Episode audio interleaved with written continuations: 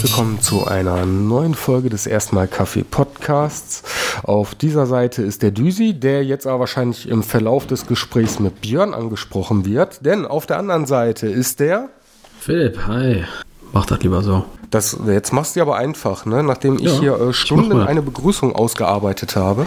Ich weiß, ich äh, überlasse es lieber anderen, das ist schon in Ordnung. Ja, das äh, fauler Hund. ja. ja. Unser Thema heute ist das unglaublich fantastische Spiel Hellblade. Und wir möchten auch direkt von Anfang an sagen, dass Philipp. Wir spoilern. Das heißt, wir nehmen äh, Bezug zur Geschichte. Wir lassen das nicht nur bei leichten äh, Hinweisen darauf, was passieren könnte. Nein, wir sprechen explizit an, was passiert und vielleicht sogar wann es passiert, weiß ich noch nicht. Auf jeden Fall, wer das Spiel selbst in seiner ganzen Herrlichkeit spielen möchte, ohne vorher zu wissen, was passiert, der bremst jetzt, egal wo, mitten auf der Autobahn, 130, völlig egal, abbremsen und ausschalten. Speichern für nächstes Mal, ja, wenn das Spiel durchgespielt ist, dann nochmal hören. Aber im Nachhinein nicht beschweren. Ihr habt ja nichts gesagt. Doch, haben wir. Jetzt. Ansonsten sagen wir auch direkt, wir werden hier versuchen das Spiel auch etwas äh, äh, tiefer drumherum zu behandeln sind aber keine Experten, haben es keine Experten eingeladen. Das heißt, wir können hier mit äh, äh maximaler Hobbypsychologie glänzen. Ist jetzt vielleicht nicht unbedingt äh, äh zielführend äh, für ein tiefes, äh, fundiertes Gespräch, aber es wird, glaube ich, auf jeden Fall ein lustiges und geiles Gespräch. So wie immer. So wie immer. Genau, fangen wir erstmal mit den äh, groben Daten an bei Hellblade. Hellblade ist von Ninja Theory entwickelt worden, gehört mittlerweile zum Microsoft-Konzern, ist, Spiel selber ist, glaube ich, mittlerweile vier Jahre alt. Ne? 2017 war erst Veröffentlichung. 2017 ist Veröffentlichung gewesen, ja. Theory selber hat ich glaube, die erste Demo oder erste Ankündigung war 2014. Das heißt, die haben drei bis vier Jahre gebraucht, um das Spiel zu entwickeln und wollten mit Hellblade eine Heldengeschichte erzählen mit einem ganz besonderen Stil dahinter. Ja, äh, und zwar ist es so, dass äh, tatsächlich diesmal nicht der große, starke Held im Vordergrund steht, der auf seinem weißen Ross in den Sonnenuntergang reitet, um seine äh, Angebetete aus dem Schloss zu befreien. Ebenso wenig reitet die Heldin auf dem weißen Ross. Die Heldin tatsächlich in diesem Fall hat äh, schwere, schwerste psychische Probleme. Das Spiel ist aber dabei nicht als äh, unterhaltsam aufgezogen, sondern ist wirklich ernst gemeint. Soweit man der Dokumentation glauben darf, lag da auch tatsächlich der Schwerpunkt bei dem Ganzen. Das können wir auch vielleicht direkt sagen, ähm, wenn wir später auch trotzdem auf die Mechaniken eingehen. Das Gameplay, das ist eigentlich relativ sachte, aber das Ganze drumherum und die Psychosen rüberbringen. Da hat sich Ninja Theory tatsächlich Professoren mit an der Hand geholt, hat mit Betroffenen gesprochen, hat auch Betroffenen immer wieder das Spiel spielen lassen, um, um, um zu zeigen, hör mal, ist das, entspricht das der Wahrheit oder ähm, haben wir da ein bisschen übertrieben, untertrieben oder ähnliches. Und ähm, bevor wir da jetzt aber auf die Tiefe eingehen, reden wir erstmal generell über das Setting. Also äh, der ganze Titel ist Hellblade, äh, Senua's Sacrifice, also Senua's Opfer. Und da haben wir auch schon ähm, den Namen unserer Protagonistin, Senua. Senua ist äh, ungefähr 26 Jahre alt. Das Spiel selber begrüßt uns bei der Einführung, ähm, dass Senua auf einem Baumstamm ist es, glaube ich, ne, zu Anfang des Spiels die Stimme, die Erzählerin, äh, auch in dem Fall, bleibt uns auch über das ganze Spiel hinüber äh, begleitend und erzählt sozusagen ähm, ja, oder kommentiert äh, an den wichtigen Stellen das, was jetzt im Spiel passiert. Äh, versorgt es mit ein paar Hintergründen und ähm, ja, erzählt nebenbei etwas zu dem, was wir da sehen, was wir da selber erleben, was wir selber spielen. Ähm, also alles aus der rückblickenden, retrospektiven Perspektive. So kommt es, dass wir erfahren, ähm, dass das ganze Dorf von Senua niedergebrannt wurde, beziehungsweise überfallen wurde von den Wikinger, meine ich. Ne? Sie selber als mhm. Keltin. Piktin. Gesundheit, genau, hast du recht. Ähm, hast du mal dazu nachgeschlagen, was das jetzt äh, äh, genau ja, tatsächlich. War? Also die Pikten sind äh, tatsächlich, äh, also die Kelten hatten wir ja mehr in, also auch schon im Norden, aber auch eher so wohl, wenn ich das richtig gelesen hatte, äh, Nähe Irland. Die Pikten, zumindest das, worauf äh, oder dem Teil, aus dem Senua stammt, ist eine sehr weit nördlich gelegene Inselgruppe, also nördlich von Schottland noch. Ähm, wer weiß, wo die Shetland-Inseln liegen, die Inseln, die Orkney-Inseln liegen ein Stück weiter südlich. Also zwischen dem äußersten, zwischen äh, Schottland und den Shetland-Inseln gibt es noch eine Inselgruppe, auf der man mutmaßlich die äh, Pikten wohnten. Genau, ähm, mutmaßlich deswegen ähm, die Entdeckung, dass die Pikten dort überhaupt gelebt haben, ähm, war gar nicht mal so weit vor der äh, Entwicklung von Hellblade. Und da haben sie aber gesagt, hey, das passt, das nehmen wir. Und auf jeden Fall, Senua äh, kommt von ihrem Heimatdorf, was dann gebrannt wurde. Wir erfahren, dass ihr Liebster gestorben ist. Und im Verlauf des Spiels erfahren wir auch, dass der Liebste nicht nur äh, gestorben wurde und äh, eines Blutadlers unterzogen wurde, was ich übrigens erst... Gestorben wurde, passt. Gestorben, er wurde gestorben. Er wurde definitiv gestorben, ja. Habe ich echt gestorben, wurde gesagt. Er wurde Mir hat mal äh, ähm, ein Rettungssanitäter erzählt, wenn deine Wunden so schwer sind, dass du daran stirbst, äh, stirbst, dann sind deine Wunden nicht mehr mit dem Leben vereinbar. Richtig. Ja. Und äh, ich glaube, so ging es ihm auch. Da wurde nämlich ein Blutadler unterzogen. Ähm, was das ist, habe ich tatsächlich, und da soll man äh, meinen, man lernt nichts in äh, äh Sitcoms, habe ich in äh, Northman von Netflix ähm, das erste Mal erfahren. Möchtest du es ausführen? ich kann es mal äh, grob umschreiben. Es wird aber auch tatsächlich im Spiel irgendwann später äh, gezeigt. Gezeigt und beschrieben. Mhm. Dabei handelt es sich darum, dass die Person äh, gefesselt wird, teilweise aufgehangen wird, ähnlich wie bei Kreuze. Man geht hin, ähm, schneidet den Rücken auf und als wäre das dann nicht genug, reizt man die Rippen auseinander, während die Person vermeintlich noch bei Bewusstsein ist. Nicht mehr lange wahrscheinlich, aber es war schon eine ziemlich harte Art der Qual und das wurde mit dem Liebsten von Senua gemacht und ähm, sie hat nicht gesehen, wie das Ganze durchgeführt wurde, sie hat nur das Ergebnis gesehen und sich dann gedacht, hey, ich möchte meinen Liebsten äh, aus der Unterwelt befreien, aus Hell, ne? He Hel, nicht Hell, Hel. Hel. Also äh, schneide ich den. Helheim. Helheim. Ich wette, daher kommt auch das englische Hell. Und äh, hat sich dann anscheinend gedacht, so, ich nehme jetzt mal den Kopf von meinem Liebsten mit und mache mich äh, auf den Weg nach Helheim. Ja, so einfach gedacht hat sie es ja nicht. Ähm, denn es ist ja so, dass sie erzählt bekommt, dass ihr Liebster eben ja von den Wikingern getötet wurde eben als Blutadler und äh, dass im Glauben der Wikinger die Seele im Kopf wohnt. Und äh, er jetzt als Toter, als Hingerichteter eben ohne Kopf in, oder nee, noch mit Kopf, in Helheim totes Dasein fristet. Und sie äh, schneidet also dann am toten Geliebten, Dillian heißt er übrigens, den Kopf ab und macht sich dann auf den Weg äh, nach Helheim, um von Hela, der Göttin oder Hel, zu erbitten, ihren Liebsten aus der Unterwelt zu entlassen. Das kann sie aber nur, wenn sie seine Seele dabei hat, also seinen Kopf als äh, äh, einerseits Opfergabe, andererseits äh, äh, die Seele halt mitbringt. Richtig. Ja, das ist eigentlich schon die äh, Grundstory, wie wir überhaupt, was wir so ziemlich am Anfang kompakt erfahren, warum Senua jetzt gerade da ist, wo sie ist und warum unsere Geschichte da beginnt, wo sie beginnt. Ähm, und schon da muss ich sagen, ähm, das Spiel zieht einen tatsächlich relativ früh in, in, in, in die Gedankenwelt von äh, Senua rein. ähm, was sich dann schon dadurch, dadurch äußert, dass man wirklich relativ schnell mitbekommt, ähm, dass sie nur äh, äh, Stimmen hört. Die Stimmen sagen immer wieder Unterschiedliches. Sie, sie für, versuchen sie zu verunsichern, teilweise zu bekräftigen. Gerade am Anfang, hey, das ist total Schwachsinn, was du machst und du wirst sterben und guck mal, alle anderen sind ja auch gestorben. Denn der Fluss, so ruhig wie er am Anfang schien, wird nach und nach immer mehr von Leichen gespickt sein. Und das auf übelste Art und Weise. Ja, wir möchten weitermachen. Erst mit dem, äh, erst mit dem, mit dem Gameplay oder erst äh, möchtest du direkt voll einsteigen in das eigentliche Feature des Games oder halten wir uns das äh, Beste für den Schluss auf?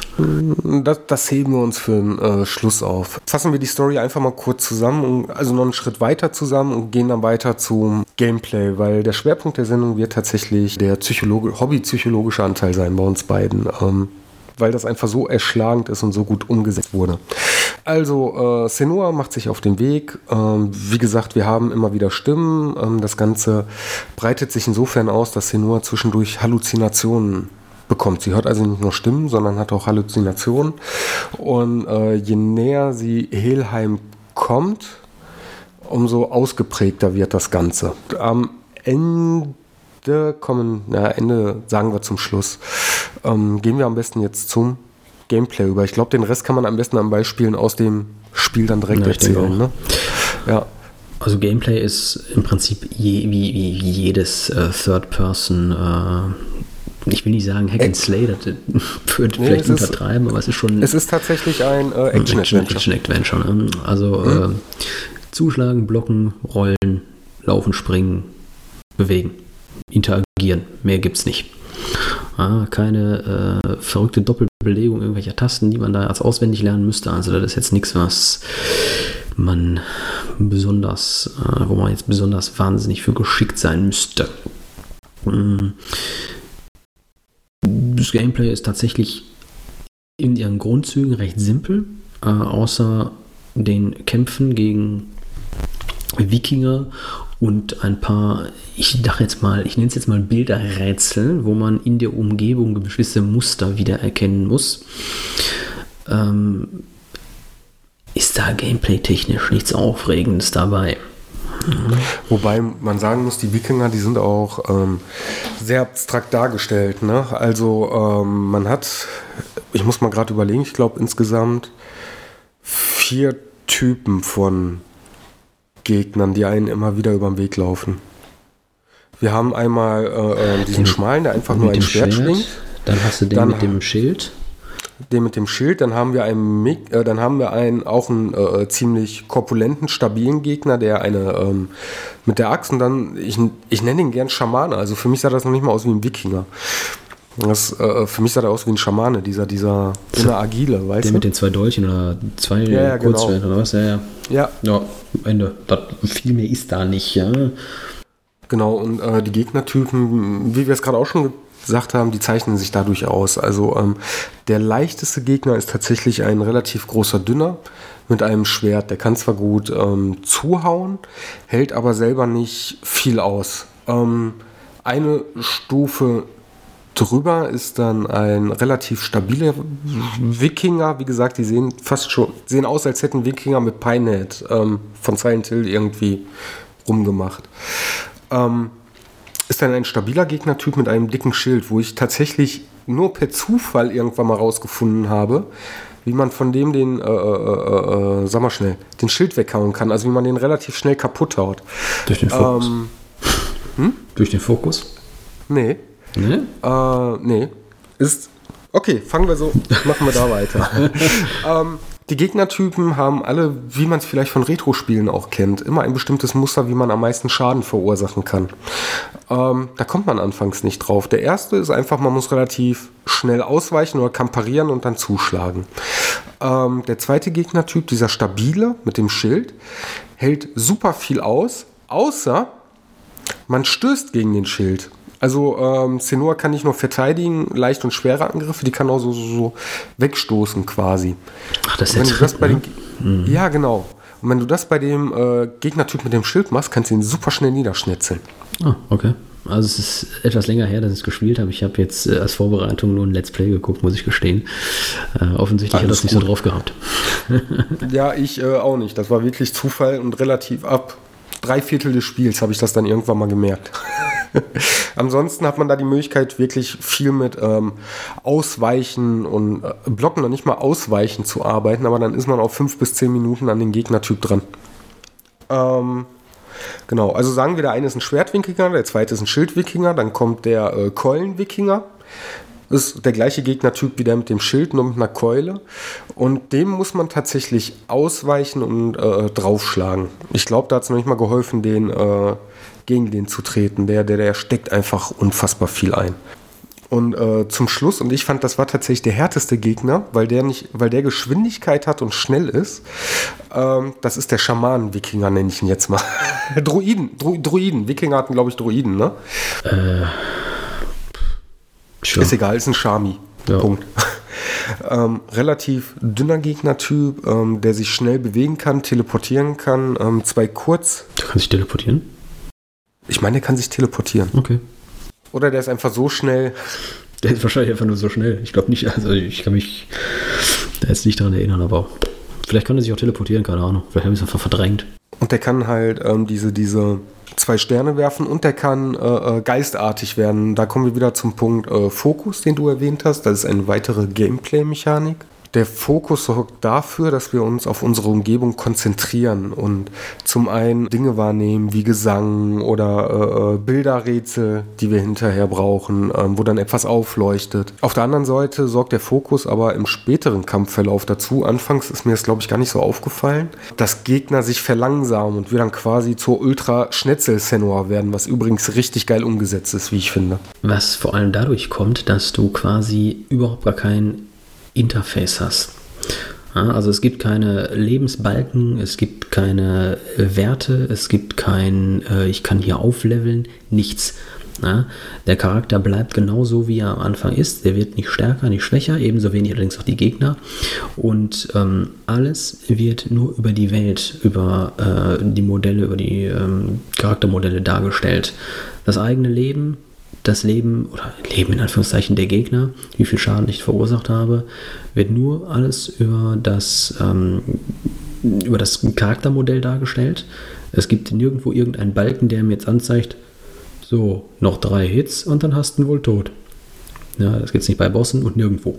Genau, ähm, gerade bei den Gegnertypen auch, also bei Senua selber äh, macht sich das noch stellenweise dadurch bemerkbar, dass ähm, deine Sicht verschwommener wird. Ähm, du hörst gedämpfter, du merkst halt einfach, Senua wird schwächer. Bei deinen Gegnern ist es so, äh, die stehen hinterher da und halten sich dem, den Arm quasi um den Bauch, stützen sich vielleicht ein bisschen. Man merkt, ja, die sind schon äh, hart angeschlagen. Und da kommt dann die nächste Gameplay-Mechanik ins Spiel. Die Stimmen, die dann teilweise sagen, äh, finish him, also die schreien dich an, finish him oder ähm, auf Englisch Vorsicht. Oder Behind You oder sowas schreien die, ne? Hm, genau, wenn der Gegner hinter ihm auftaucht. Also es ist tatsächlich so, jetzt kommen wir ja bald schon wieder dazu, Liegt aber auch daran, dass es einfach so äh, dicht miteinander verwoben ist, was das Spiel dann eben am Ende so gut macht. Die Stimmen. Die Stimmen in Senus, in unserem Kopf. An der Stelle übrigens, wer das Spiel nochmal spielen wird, unbedingt mit Kopfhörern. Nicht über Lautsprecher, außer ihr habt Zuschauer. Unbedingt mit Kopfhörern. Oder einer richtig guten Surround-Anlage, so habe ich das gemacht. Ich habe es mit Kopfhörern gemacht, ist der Wahnsinn. Kommen wir gleich zu warum, aber das ist echt hart. Und äh, diese Stimmen begleiten einen nun über das gesamte Spiel. Und weil sie aber ständig durcheinander reden, auch und das von Anfang an, neigt man, zumindest ich, gerade beim ersten Spieldurchgang dazu, die ein Stück weit zu ignorieren. Was wohl auch relativ normal ist, dass man anfängt, die Stimmen, die äh, ja nun eigentlich nicht da sind und auch nicht scheinbar nicht wirklich irgendwas Nützliches beizutragen haben, erstmal auszublenden. Das stimmt aber nicht. Denn die Stimmen, äh, wie wir gerade angedeutet haben, die führen einen so ein bisschen durch die Welt. Sagen, äh, also abgesehen davon, dass sie einen natürlich auch ständig aus dem Konzept versucht zu bringen, ähm, warnen sie einen davor, dass der Gegner plötzlich hinter einem steht. Äh, weisen darauf hin, dass der Gegner mit dem nächsten Schlag, der dann wahrscheinlich äh, besiegt ist. Zieht sich halt ähm, durchs komplette, komplette Spiel. Wobei im Kampf sind sie teilweise wirklich äh, hilfreich. Wie gesagt, weil, weil ich auch sehr schön finde. Allein schon dieses Finishen, man verliert die Gegner halt außer Augen. Wie gesagt, man hat kein Interface, man hat keine Karte, kein gar nichts. Und die Gegner greifen einen trotzdem von hinten an oder auch von der Seite, obwohl man sie nicht sieht. Und dann bleibt nur A, man fängt an, äh, sich seine Umgebung zu merken, da steht der und der ungefähr, oder versucht die Gegner in Reihe zu bringen, dass man sie sehen kann. Wenn die sind alle gleichzeitig schon da sind, weil die kommen ja auch nacheinander. Ne? Teilweise nacheinander. Genau, also da äh, äh, dadurch steigert äh, das Spiel ein bisschen die Schwierigkeitsstufe, indem es dir nicht schwerere Gegner vorsetzt, sondern mehr Gegner in unterschiedlichen Variationen. Und dann dieses Finishing, sobald man das hört, ist eigentlich die einzige richtige Reaktion ausweichen. Nicht drüber nachdenken, du hörst es, weich aus. Ne, das sagen sie nur, wenn, die, äh, wenn sie dich warnen. Ach, nicht mit der Entschuldigung, bei, bei, muss man draufschlagen. Ja, wie ihr merkt, wir müssen so zurückhalten. Ne? Und das Spiel in seiner Einfachheit und Kompaktheit, wie Philipp schon gesagt hat, das ist so umwerfend. Und da kommen wir auch zu einem ganz wichtigen Punkt im Gameplay. Dem Punkt im Gameplay. Dem Punkt im Gameplay, der dafür gesorgt hat, und das habe ich einfach jedem erzählt, dass ich das Spiel selten länger als eine Stunde spielen konnte. es ist wirklich so, also anfangs, ich habe, wie du sagst, man nimmt die teilweise gar nicht richtig wahr. Man merkt, da ist irgendwas, aber du hörst denen nicht zu. Es ist einfach bedrückend. Also ich, ich glaube, so stelle ich mir das auch tatsächlich, und jetzt machen wir einen kleinen Sprung zu den Psychosen, so stelle ich mir das vor, wenn man eine äh, Schizophrenie hat. Du hörst, da ist irgendwas, du nimmst das aber nicht wahr, aber es hat ein bedrückendes Gefühl. Und je weiter das Ganze geht, Und je mehr du realisierst, was da los ist, umso schlimmer wird es. Denn die reden einfach durchgehend. Das stimmt, die reden wirklich durchgehend. Die, das ist aber auch genau das, was äh, bewirkt werden sollte. Das ist genau das, was die Entwickler ja damit beabsichtigt haben, nämlich einem das, äh, dieses Krankheitsbild nahezubringen. Zu sagen, so in etwa ist das. Natürlich ohne äh, dafür für jeden sprechen zu können, aber schon, dass man sich eine Vorstellung davon machen kann, wie belastend das ist. Und das kann man wirklich sehr gut machen. Wir als Spieler haben den Vorteil, wie ich, das ist mir zu hart, ich schalte aus. Es ist tatsächlich so die Stimmen, ähm, wie heißt nochmal das Mikrofon? Es ist ein Stereotop, nein. Da kennst du dich besser aus als ich, keine Ahnung. Es ist halt ein Mikrofon. Ein besonderes Mikrofon, so. ein besonderes Mikrofon, was ähm, 360 Grad Tonaufnahmen ermöglicht. Und ähm, so haben sich dann auch die ähm, Stimmensprecherinnen ähm, um das Mikrofon bewegt. Also die haben wirklich teilweise standen in unterschiedlichen Distanzen ähm, im Raum haben teilweise ums Mikrofon getanzt und sich bewegt und deswegen auch mit Kopfhörern spielen, damit man wirklich diese Stimmen von draußen also jede Stimme hat eine gewisse Position und das schafft man auch mit einem 5.1 Surround-System zum Beispiel.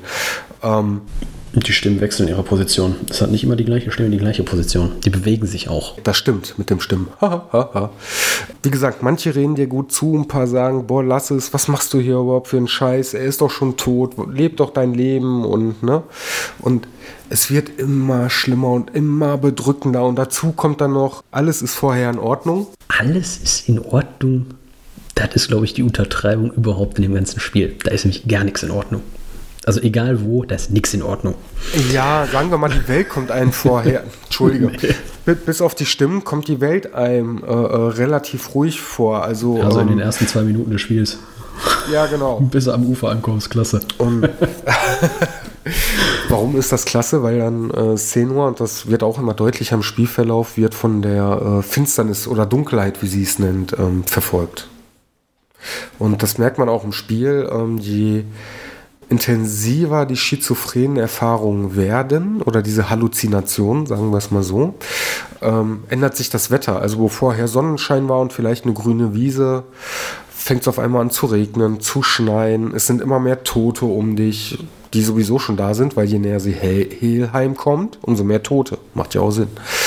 Und während man es anfangs noch gut distanzieren kann, jetzt ist eine halluzinogene Phase, und jetzt ist wieder gut, verschwimmt das im Laufe des Spiels unmerklich immer mehr und mehr. Also ich habe mich teilweise wirklich gefragt, ist das jetzt etwas, was sie sich vorstellt oder spielt sich das nur in ihrem Kopf ab? Wie ging es dir denn dabei? Ähm, da ist ja mal die Frage, also ich, es ist natürlich etwas schwierig, weil ich habe jetzt, wie gesagt, das Vorbereitung des Let's Play, nochmal ein Let's Play geguckt, vollständig übrigens, und hatte das ähm, damals kurz nach Release gespielt, also das war 2017. Ist jetzt natürlich ein bisschen länger her, schwierig zu behaupten oder zu sagen, was ich damals äh, beim Erst, als Ersteindruck äh, festgestellt habe. Aber ähm, es ist tatsächlich so, am Anfang habe ich, oder war noch relativ klar, okay, die Stimmen sind in meinem Kopf. Das ist jetzt gerade eine Einbildung, das ist ein Rückblick, das ist äh, etwas, was sie sich vorstellt, wo irgendwann später immer mehr und immer weiter miteinander verschwimmt. Ähm, es ist dann tatsächlich am Ende nur noch durch die, äh, teilweise nur durch die Erzählerin äh, klar und eindeutig, was denn tatsächlich, äh, ja, was dadurch, äh, was jetzt real ist, was ist Rückblick. Der eigentliche, tatsächliche Rückblick passiert dann fast nur noch durch die, ähm, durch die Erzählerstimme.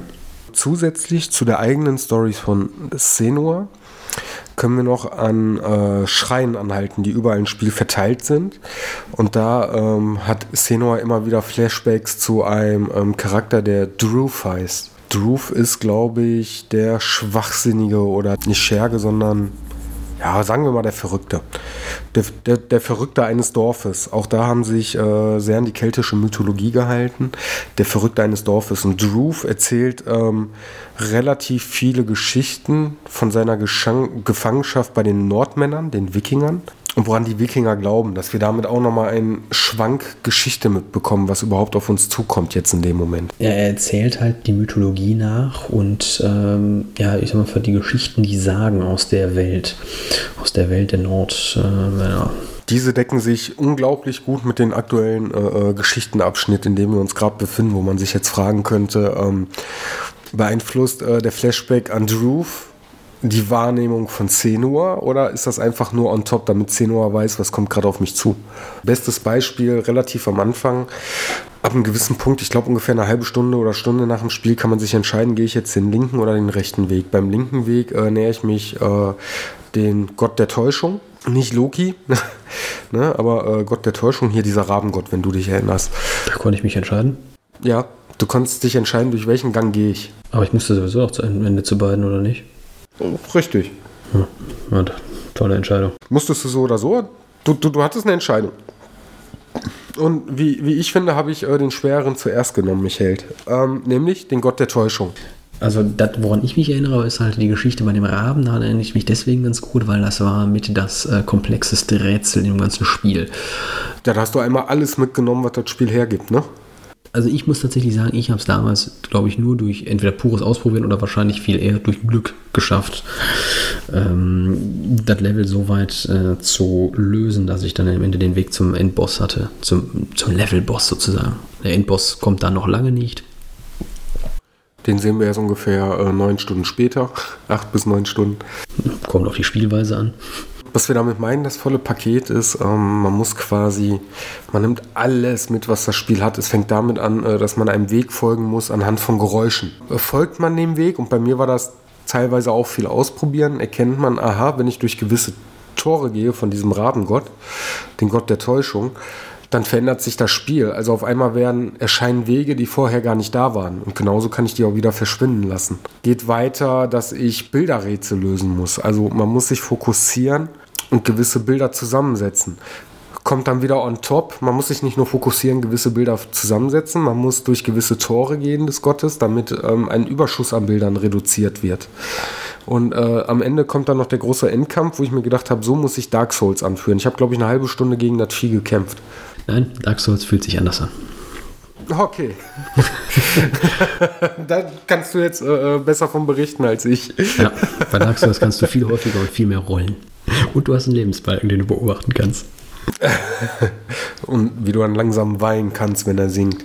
Nein, es ist tatsächlich so, bei diesem ähm, Rahmengott, der ist sehr fordernd. Er hat ungefähr, glaube ich, drei Phasen, in denen er kämpft. Und äh, das fängt an, dass man einen normalen Frontalkampf hat, wo er dann zwischendurch auch zurückweicht. Der entspricht am meisten diesen Schamanen-Wikinger, äh, von dem wir am Anfang gesprochen hatten. Und die kommen auch erst danach. Ne, hat dann auch äh, äh, so, so, Schwerter, die er schmeißen kann, Kurzschwerter, die wir auch abwehren können. Ähm, das nächste ist dann on top, ähm, er wird inkonsistent. Damit er aber wieder äh, an Konsistenz gewinnt, an, an hier und jetzt, muss man sich fokussieren, wodurch er langsamer wird.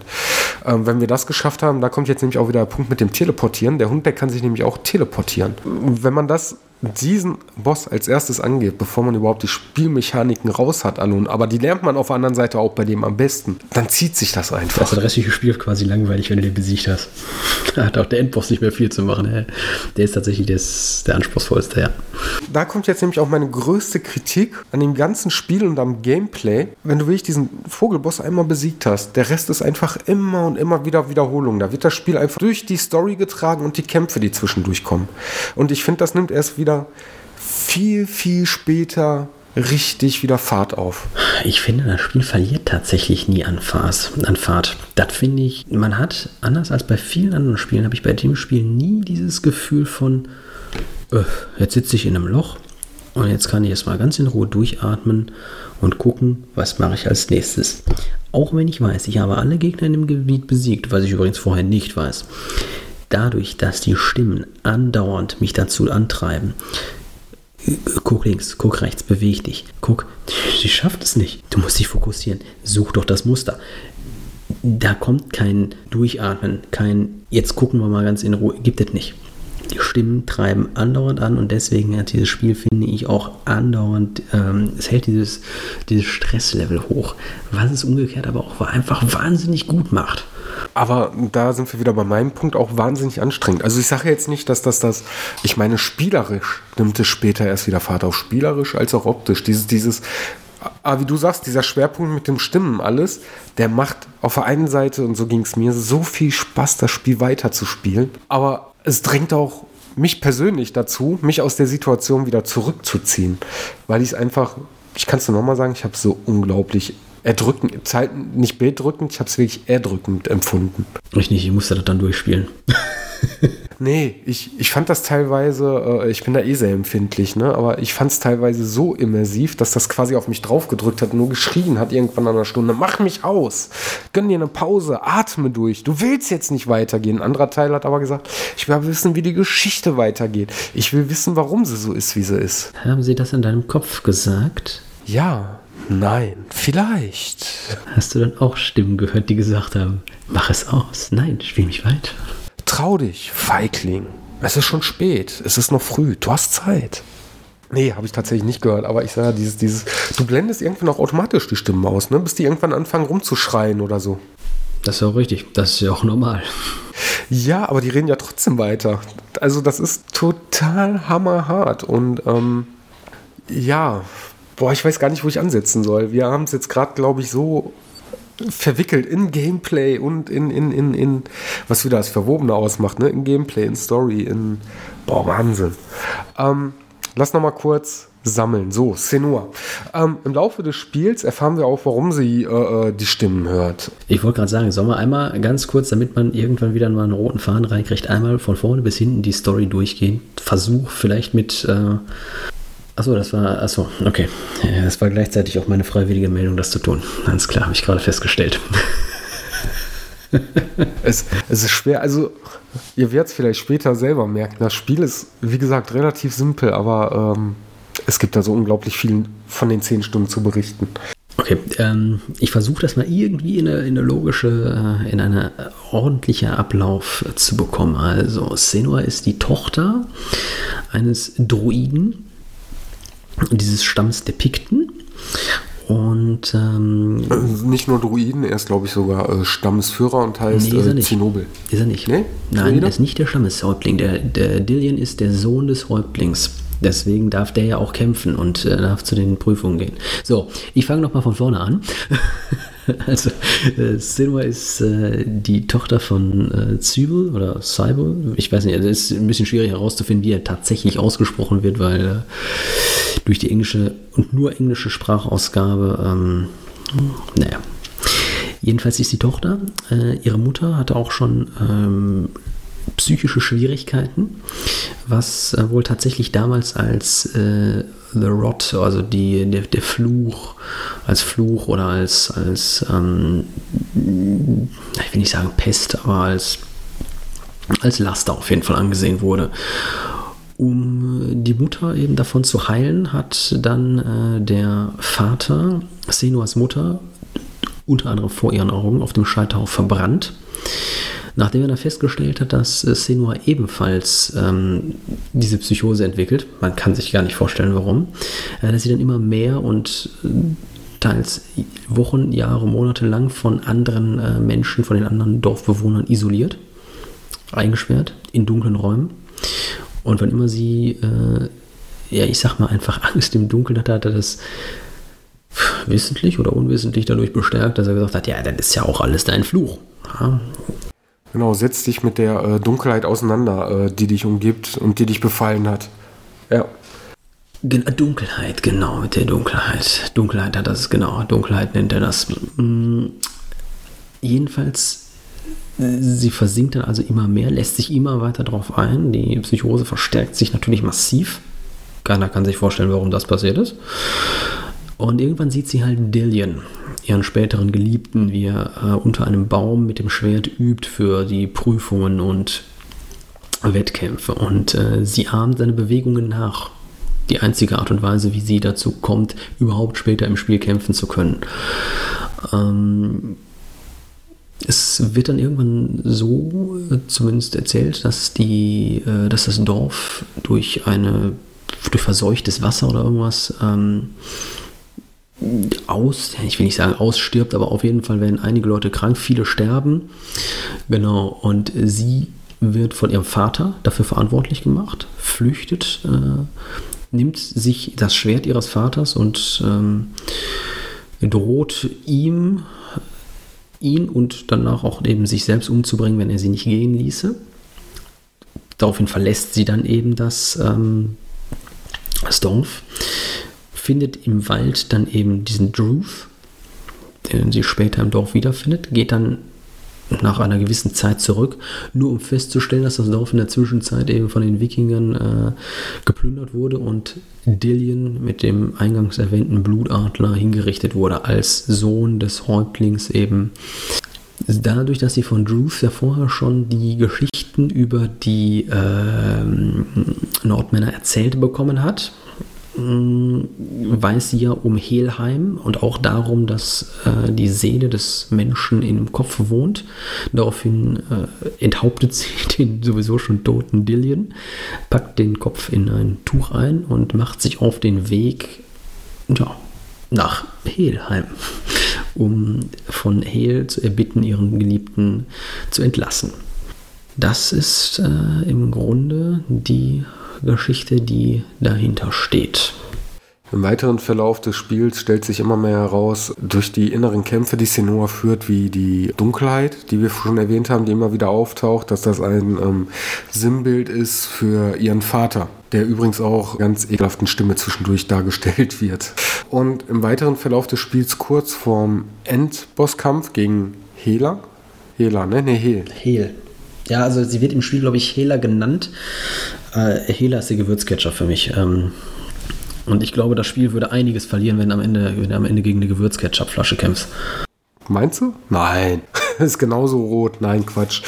Kurz vorm Endkampf ähm, entledigt sie sich quasi all ihrer Psychosen und. Sie entledigt sich denen nicht, sie akzeptiert sie einfach als Teil von sich. Also sie lässt sie nicht gehen, die Stimmen verstummen dann zwar, aber äh, sozusagen im Epilog, also ganz am Ende sind sie wieder da. Das stimmt, aber sinnbildlich kurz vorm Kampf lässt sie zumindest den schwachen Teil äh, von sich zurück, der sie verunsichert, um gestärkt in den Kampf reinzugehen.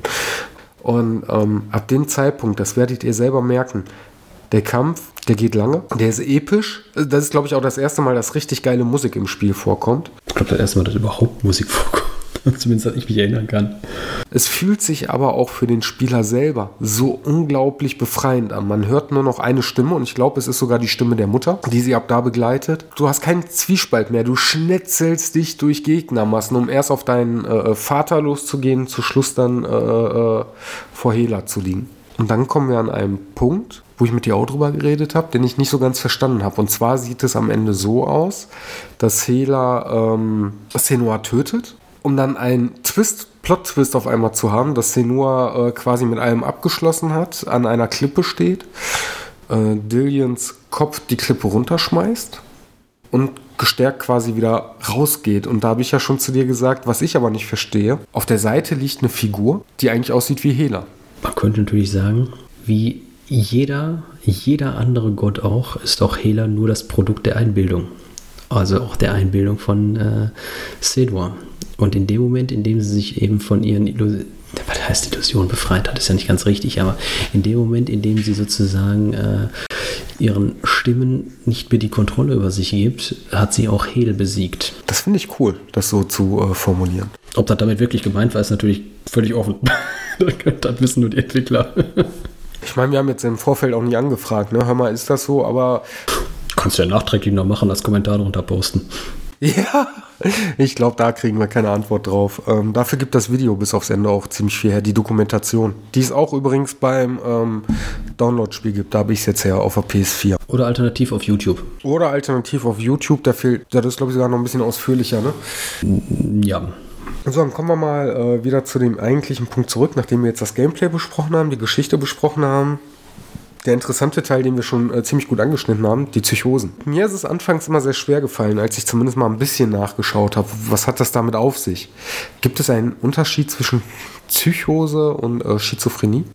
Die Schizophrenie ist, glaube ich, glaube ich, ernst aufgepasst, liebe Zuhörer, äh, nur Halbwissen, ohne echtes medizinisches oder psychologisches Verständnis, ist die Schizophrenie, glaube ich, nur ein Teilaspekt der Psychose. Eine Psychose kann sich äh, auf vielerlei Arten äußern, eben eben auch als Schizophrenie. So habe ich das auch verstanden. Warum? Wenn man nach, äh, warum ich das frage, wenn man nach Hellblade sucht, ähm, wird man ziemlich viel mit dem Begriffen Schizophrenie und Psychose ähm, konfrontiert. Ich habe immer gedacht, das sind unterschiedliche Themengebiete. Ne? Nein, es ist tatsächlich so, äh, Psychose ist der Überbegriff, die sich, äh, wie du schon gesagt hast, äh, unterschiedlich, äh, in unterschiedlichen Kategorien gliedert. Und die Schizophrenie ist eine Unterkategorie davon die auch nochmal unterschiedliche, also Unterkategorien hat. Das ist total ähm, interessant. Und wenn du dir das mal durchliest, ich werde mal den Link, den ich gefunden habe, darunter posten. Das ist quasi die Blaupause äh, zu dem, was sie bei äh, äh, Hellblade genommen haben. Also, dass du ähm, Wahnvorstellungen hast, die unterschiedlich ausgeprägt sein können. Das fängt an bei, äh, ähm, dass du Stimmen hörst, die gar nicht da sind. Ne? Hat Check, hat 10 Uhr. Das fängt an mit leichten Halluzinationen hat sie auch, die Umgebungsveränderungen, ne? oder hier leuchtet mal was, bis hin zu schweren ähm, Halluzinationen, unsere Gegnertypen, die wir haben, die Menschenmassen, die zwischendurch auf einmal überall blutig verteilt sind. Wahrnehmungsstörungen, ähm, auch da mit den Wahrnehmungsstörungen, das fand ich auch ganz interessant, bei den Behandlungen. Behandlungsmöglichkeiten, das möchte ich mal kurz erwähnen, bevor der Gedanke weg ist der erste Schritt und der beste Weg, das Ganze zu behandeln, neben natürlich einer guten äh, äh Medikamentation, Medi Medi Medikation, danke, neben einer guten Medikation ähm, ist, dass man offen über die Krankheit spricht und das Ganze auch mitteilt, was indirekt die Mutter von Zenua ähm, gemacht hat. Die halt gesagt hat, mein Kind, du hast eine besondere Gabe, du siehst die Welt anders als die anderen. Nimm das Ganze an. Und was der Vater gemacht hat, ich unterdrücke das, du bist verflucht, du bist Teufelsblach besser. Das ist genau das Verkehrte, was man machen kann diesen ganzen Katalog von, von Schizophrenie, den man hat, den könnte man quasi auf Senua anwenden und auch die unterschiedlichen Ausprägungen. Also im Laufe des Spiels wird es ja immer stärker und stärker und stärker. Und das ist komprimiert in zehn Stunden ein Verlauf der, Verlauf, der über mehrere Wochen und Jahre hinweg sich eigentlich entwickelt. Und auch im Spiel entwickelt hat, aber an dem wir halt langsam rangetastet, Anführungszeichen langsam rangetastet werden.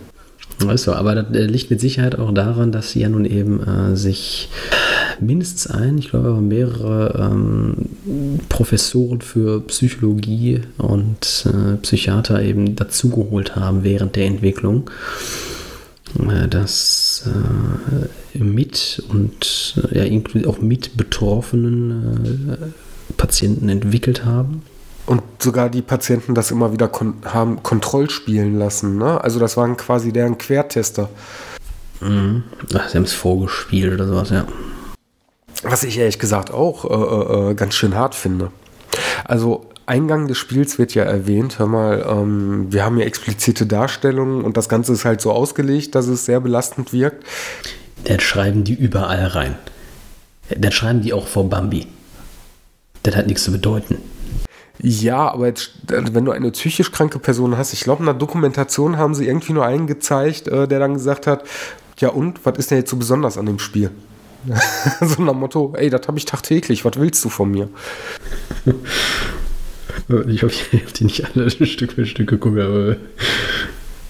Und du hast übrigens, fällt mir gerade ein, Psychosen können ja auch sowas sein wie äh, Waschzwang oder äh, Waschzwang oder ähnliches. Ähm, also Zwangsstörung. Was gut zu unserer letzten Folge passt. Also die Folge passt gut im Anschluss zu unserer letzten Folge, weil es genau die andere Seite ist.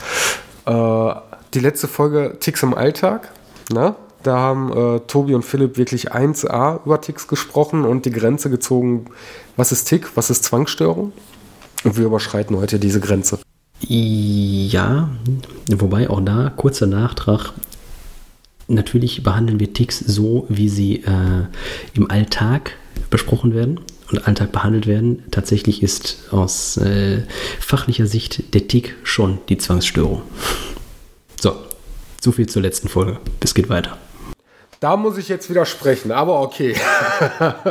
es geht weiter. Wir haben nämlich ein tatsächlich noch eine psychische Störung. Ähm, da müsste ich nochmal nachschauen, wie sie heißt. Und zwar, das Spiel drängt uns dahin, ähm, dass wir nicht zu oft sterben sollen. weil äh, wenn wir zu oft sterben, ähm, Senua ist, ist von einer, boah, wie nennt Fäulnis, Fäulnis befallen. Das heißt, jedes Mal, wenn wir sterben, äh, fängt am Arm an, geht die Fäulnis immer weiter den Körper hoch. Und das Spiel sagt uns, hör mal, wenn du zu viel stirbst, pass da bitte drauf auf, sei vorsichtig auf dich, dann löscht sich der Spielstand und du darfst noch schön von vorne anfangen. Und das ist ein kleiner lustiger Marketing-Gag.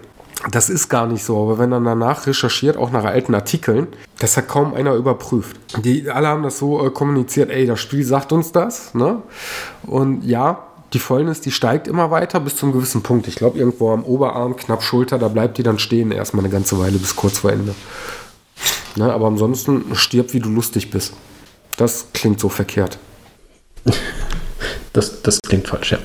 Ja, ja, aber ihr wisst, was ich meine. Also Senua darf im Spiel, Laufe des Spiels ruhig so oft sterben, wie sie möchte. Da löscht sich auch kein Spielstand. Es ist aber interessant, A, es haben wirklich viele abgekauft und B, dass sich ein Entwickler wagt. So, wir verarschen jetzt einfach mal die Leute. Wir setzen die jetzt unter diesem, da fängt es ja schon an, wir setzen die jetzt unter diesem Druck. Hör mal, wenn du hier zu oft Fehler machst, ja, tut mir leid und wenn du kurz vor Ende spielst bist, äh, geh bitte zurück auf Start, ne? Das stimmt. Aber auch das ist ja an und für sich nichts, was an der Stelle so, äh, ja, so, so, so falsch wäre. Ne? Es ist ja tatsächlich so, dass man auch, ähm, auch eingebildeter Schmerz, wenn man es Ja, so und lange genau tut, darauf haben äh, wird zu äh, echtem abgesehen. Schmerz. Genau darauf. Und halt zusammen diese Angst vor äh, Vergiftung und Tod und äh, wie ich überhaupt drauf gekommen bin mit der Fäulnis. Ist die Angst vor Vergiftung, wo mir jetzt der Fachbegriff fehlt. Ich möchte jetzt aber auch noch mal kurz was äh, von der letzten Folge ähm, oder zu dem, was du jetzt gerade gesagt hast, noch mal aufgreifen von der letzten Folge. Dazu müsst ihr jetzt wissen, liebe Zuhörer, ich wollte eigentlich dabei sein, weil ich aber gesundheitlich angeschlagen war. Ich war erkältet, ein ganz normaler Infekt. Mein Arzt musste auch schmunzeln mit den Worten, soll es heutzutage auch noch geben. Habe ich mich aus der Sendung rausgehalten. Aber ich habe ja auch ein bisschen recherchiert. Ähm, der Tick selber, das ist einfach nur ein Tick. Also wir reden hier von, von Gewohnheiten, die man auch sein lassen ähm, kann. Ihr habt jetzt zum Beispiel so schön beschrieben, ähm, wenn man auf die Straße geht, dass man nicht über eine Rille tritt. Also zwischen den Rillen tritt, sondern immer auf den Pflasterstein selber läuft. Das kann man abstellen. Als Kind spielt man damit, wenn man als Erwachsener dann, aber wenn die Welt äh, zusammenbricht, wenn man zwischen die, zwischen die Rillen tritt und nicht nur auf die einzelnen Pflastersteine, dann ist es eine Zwangsstörung. Vorher ist einfach nur ein Tick. Genauso wie ich habe den Herd ausgelassen. Ne? Oh, äh, ich habe den Herd ausgelassen. Habe ich den Herd angelassen? Das ist auch nur ein Tick. Wenn ich aber aus dem Haus gehe und wieder umdrehen muss, und das habt ihr auch richtig beschrieben, dann ist es äh, umdrehen muss, weil ansonsten ist für mich die ganze Welt im Arsch. Dann ist es eine Zwangsstörung. Ja, weil der Tick, äh, zumindest der, äh, der Begriff tatsächlich ähm, so ist, dass es ja eigentlich ein, ein, ein neurologisches Problem ist. Zucken, Augenbrauen zucken, Wimpernzucken, Armzucken. Das ist halt der Problem zwischen dem, was du liest, weil es eben, äh, ich sag mal einfach, äh, ich sag jetzt mal Fachliteratur ist und eben dem, was du, ähm, was du im Alltag verwendest. Ne? Ja, hast du recht beim Tick. Äh, das kann ja auch genauso sein, wenn du hier, äh, ähm, wie heißt das nochmal? Genau, wir nennen das ein Tick. Tatsächlich ist der Tick aber das, was äh, Leute machen, wenn die irgendwie, weiß ich nicht, äh, ihre Augenbrauen äh, oder zwangsweise ähm, zum Beispiel zwinkern müssen oder blinzeln müssen. Oder hier bei, ähm, ich komme gerade nicht drauf, wenn man sich, äh, wenn man immer Beleidigungen ausstößt. Tourette, das sind genauso, äh, wird genauso Ticks genannt. Ja, ist, ist ein bisschen unglücklich ähm, formuliert, aber ich glaube, in einer äh, gebräuchlichen Alltagssprache ist ein Tick auch einfach so dieses, dieses, sag ich ja, Her oder wie ihr gesagt habt, Herd nicht angelassen, bla bla, äh, habe ich den Herd angelassen, mein Gott. Ja, dann hätten wir es auch nochmal gerade gezogen. Verdammt nochmal. Ich glaube, das Spiel haben wir jetzt tatsächlich soweit äh, durch und auch mit der Schizophrenie. Ne? Alles, was tiefer geht, äh, als das, was wir besprochen haben, das wäre schon äh, gefährlich falsch anzuwenden. Was denn mit dem Schwert?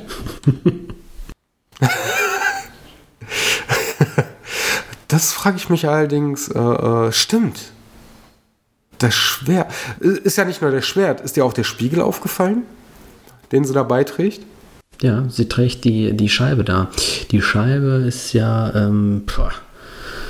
Woher sie die hat, wird glaube ich gar nicht, wird dann irgendwann jemals beschrieben. Ich glaube, nach einem Ich glaube, das hat sie von Droove bekommen, ne? den Spiegel, also genau darauf eingegangen wird nicht, aber äh, sie hat den Spiegel, glaube ich, von Druth oder Dillian. Was, was, mir aufgefallen ist, je mehr Gegner, nee, wenn du Angriffe hinterher. Wenn du Angriffe blockierst, also es gibt da drauf drei, ähm, drei sich immer wiederkehrende äh, Symbole.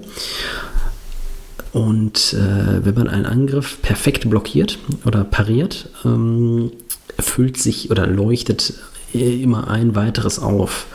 Wenn, ein, wenn man es einmal getan hat, dann hat man die Möglichkeit, sich eben zu fokussieren.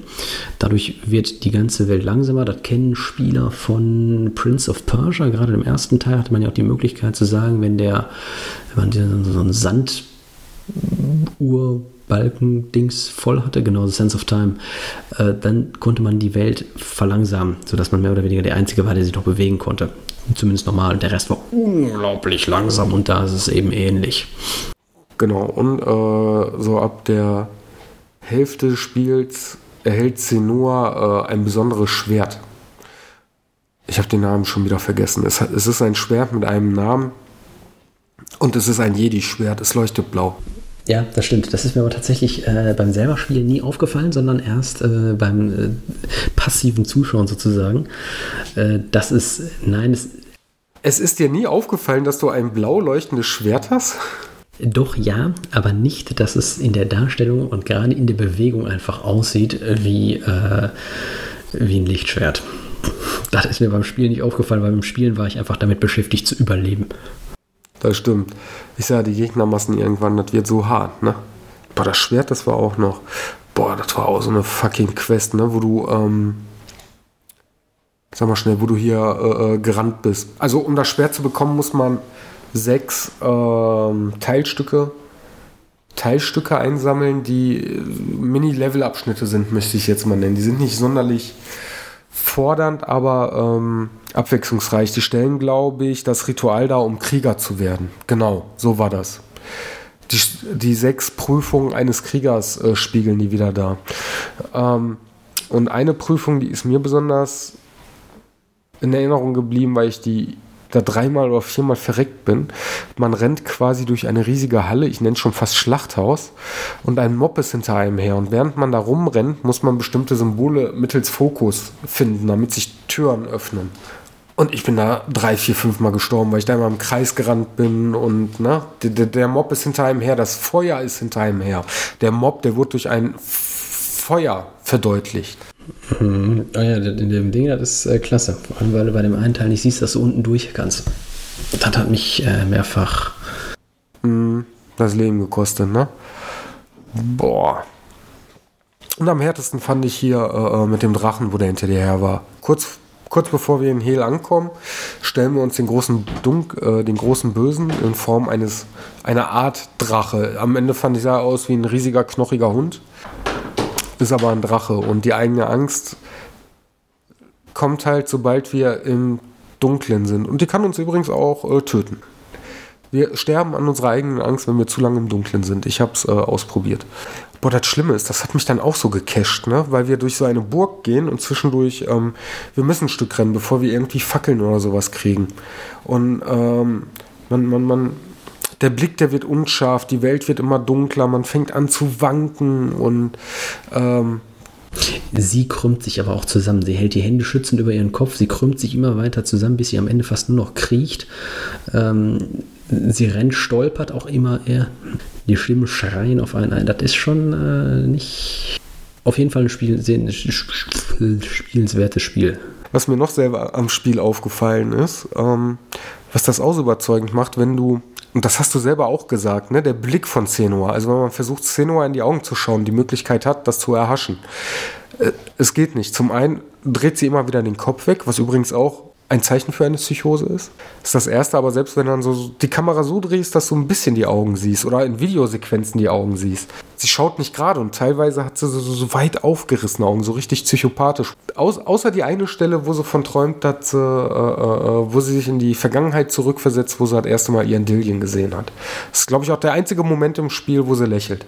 Ansonsten, ähm, sie schielt ein bisschen, die Augen sind immer weit aufgerissen. Du hast, glaube ich, damals gesagt, ähm, dass das tatsächlich ein, ein, also der Blick der ist so, wenn du unter äh, äh, Halluzinationen oder ähnlichen leidest, ne?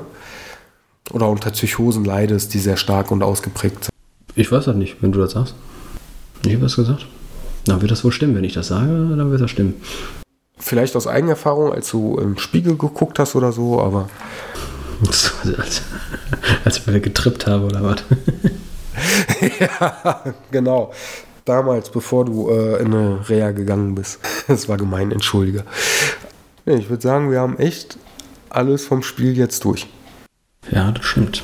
Außer den unbedingten Appell, spielt es selbst. Wenn ihr es nicht könnt, nicht wollt, guckt es euch zumindest an. Mit Kopfhörern. Oder einer guten Surround-Anlage. Ja, sucht euch irgendein Let's Play, äh, am besten irgendeins, wo keiner nebenbei quasselt, weil das macht das Spiel kaputt. Ähm, am besten nur einen Walkthrough, wo keiner da nebenbei redet, sondern das Spiel einfach nur von vorne bis hinten durchspielt. Ideale Gegebenheit für das Spiel ist ja äh, Herbst oder Winter, wenn es früh dunkel wird, draußen kalt ist, du eh nichts Besseres zu tun hast und depressiv wirst und äh, es ist dunkel, das Zimmer ist dunkel und wie du dann schon sagst, ne? Kopfhörer auf und Attacke. Unschön laut machen, damit äh, das richtig schön scheppert. Und, und wenn ihr nur so kleine Sadisten seid, äh, dann spielt ihr einfach die 10 Stunden komplett durch am Wochenende. Ich glaube, danach braucht ihr dann auch eine Behandlung, aber. Auf jeden Fall aber Urlaub. ja, definitiv. Nee, dann äh, von meiner Seite aus, Philipp, ähm, möchte ich dir erstmal danken, dass du dir die Zeit genommen hast und dass du jetzt dieses leichtwere Gespräch mit mir durchgestanden hast. Ich habe ja äh, wirklich gesagt, ich habe äh, hab Redebedarf und du hast gesagt, ich, ich stelle mich dem. Ich stelle mich dem, auf jeden Fall. Genau, und die letzten Worte würde ich äh, dir überlassen. Ja, die letzten Worte habe ich jetzt leider gerade eben schon gesagt. Schade eigentlich. Ähm, spielt das Spiel. Spielt es selbst. Und wenn ihr nicht könnt oder keine Lust habt oder sagt, ihr habt keine Zeit oder einfach kein Geschick, da guckt es euch zumindest an. Mit Kopfhörern. Ja, das war ja schon wieder doppelt. Äh, ansonsten ein fantastisches Spiel. Äh, gibt auch kein anderes. Es gibt da auch nichts, womit man das vergleichen könnte. Es äh, ist tatsächlich in seiner Darstellung, gerade in der Darstellung der, der Welt, der Wahrne Wahrnehmung der Protagonistin einzigartig. Und ähm, ist unbedingt ein Blick wert. Ein ganzes Spiel wert. Es ist es wert, durchgespielt zu werden. Ja, dann bis zum nächsten Mal. Tschüss. Bis zum nächsten Mal. Tschüss.